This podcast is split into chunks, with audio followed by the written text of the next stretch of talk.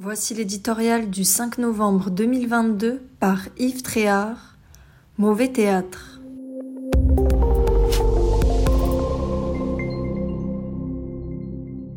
Qu'il retourne en Afrique.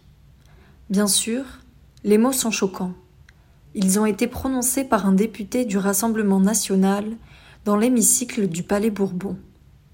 Pourtant, Nul ne saura jamais s'ils étaient adressés à un député de la France insoumise d'origine africaine ou s'ils concernaient le renvoi d'un bateau de migrants.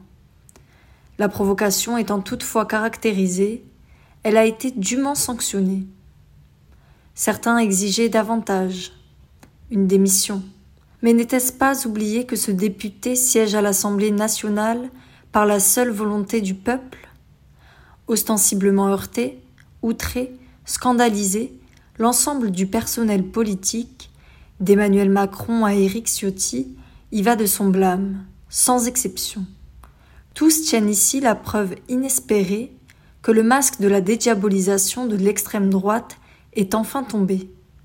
Cette posture revendiquée n'était bien qu'une supercherie. RN ou FN, rien n'a changé. Le Pen, fille ou père, c'est du pareil au même. Dans cette enceinte au style de plus en plus débraillé, la cravate des députés RN n'était que le cache-sexe du racisme de cette misérable formation.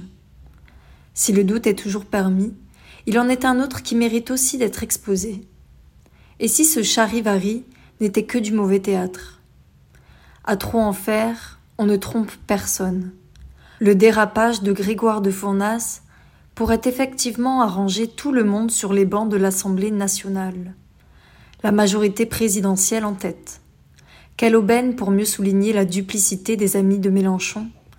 Ces derniers font mine de s'indigner, mais n'hésitent pas à accepter les voix du diable pour tenter de censurer l'exécutif.